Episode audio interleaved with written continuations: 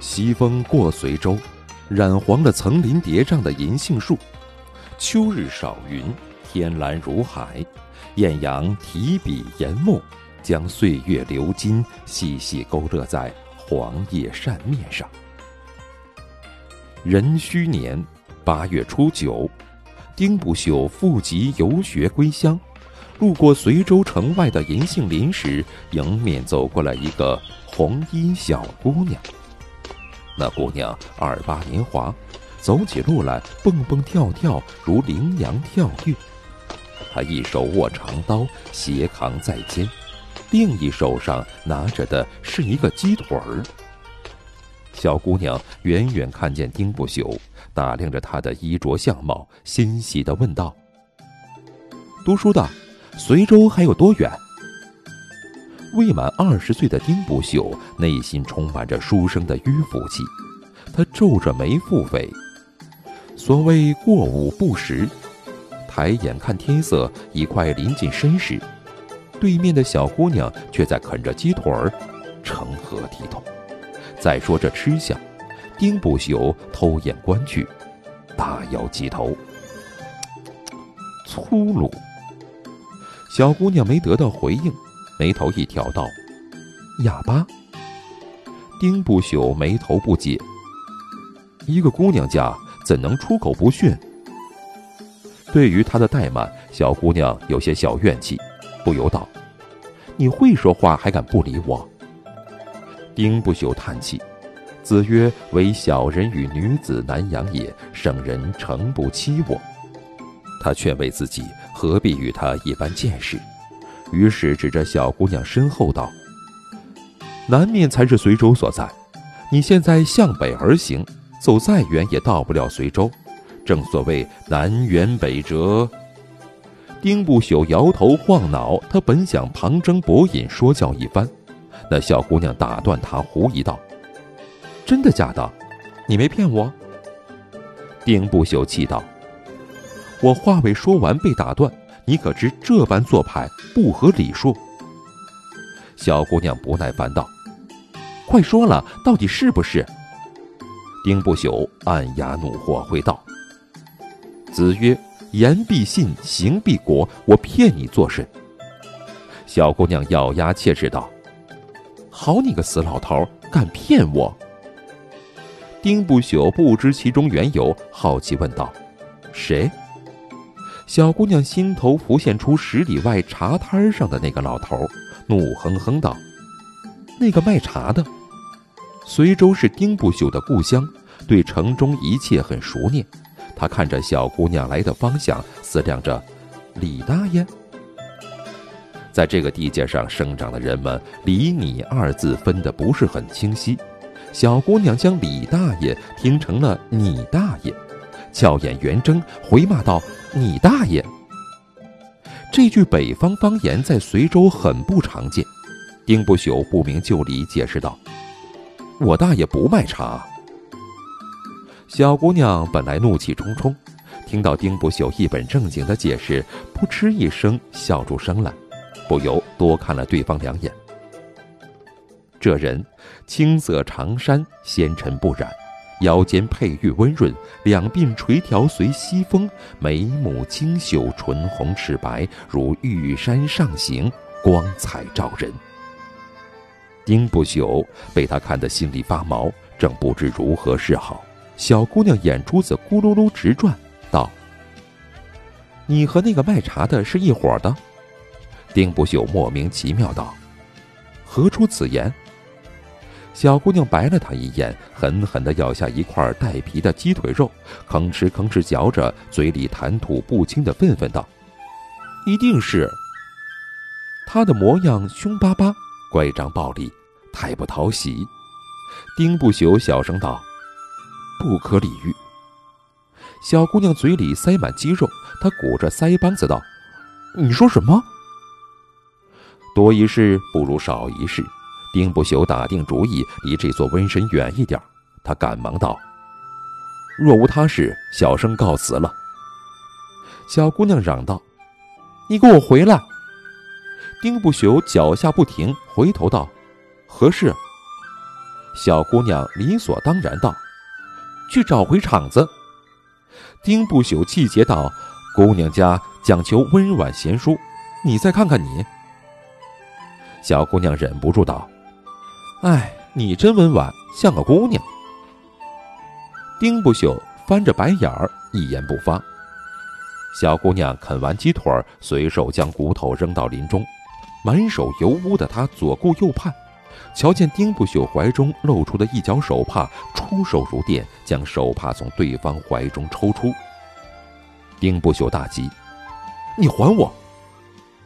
小姑娘笑着说：“用一下又不会坏，不要那么小气嘛。”丁不朽怒气大盛：“我我我我我跟你拼了！”小姑娘身手敏捷，跳出去一丈，笑着说：“这样，你抓到我，我就还你。”说完，她扭头就跑。丁不朽抬脚便追，两人一前一后，在随州城外的银杏林中渐行渐远。百无一用是书生，丁不朽跑了不到百丈，累得气喘吁吁。小姑娘在前方驻足不前，眉眼含笑道：“这样，我给你一个机会，你陪我去老头那儿找回场子，我就把手帕还你。”丁不朽脖子一扭，大义凛然道：“君子威武不能屈。”小姑娘脸色一变，瞬时冷若冰霜。他将长刀挥舞在手中。这条路上凉风四起，杀机弥漫。他语气冰冷渗人道：“我这把刀名为邪影狂刀。”言罢，他一刀斩在路中，气势凌厉，罡气将铺满路面的金黄银杏叶震散开来，就好似有人用笔在金黄纸面上画出了深深一道墨色直线。他狰狞继续道：“昆仑十二恶煞，你听说过吗？我徐清霜便是老大，死在我刀下的冤魂厉鬼无数。你若识相，就麻利的跟我走，否则我一刀将你斩成两截。”原来这小姑娘的名字叫做徐清霜，好俊秀的名字，和她的行径一点都不配。丁不朽呆若木鸡。点了点头，道：“哦。”徐清霜一蹦一跳回到他身边，拍拍对方的肩膀，道：“乖，快领路吧。”丁不朽屁滚尿流的向随州跑去，边跑边嚷道：“救救救救命啊！恶煞恶煞杀人了！”徐清霜亦步亦趋跟在他身后，看着丁不朽魂飞魄散的惊恐模样，忍不住嘴角噙起笑容。呢喃道：“读书读傻了吧？”丁不朽连滚带爬跑了几十丈，一回头，徐清霜正披头散发，头发遮住脸，贴在他的背后，冷悠悠道：“恶鬼缠身，你逃不掉的。”他的声音。冰冷刺骨，丁不朽浑身抽搐，接着一翻白眼儿，咯的一声，昏过去了。徐清霜作恶得逞，顿时开怀大笑。丁不朽躺在地上，脸色煞白，一动不动。片刻，徐清霜皱眉，用脚踢了踢他，道：“好了，我不捉弄你了。”然而对方依旧没反应。徐清霜一慌。伸手探他鼻息，还有热气。他放下心来，嘴上却埋怨道：“胆子真小。”旋即，徐清霜将真气渡入丁不朽体内。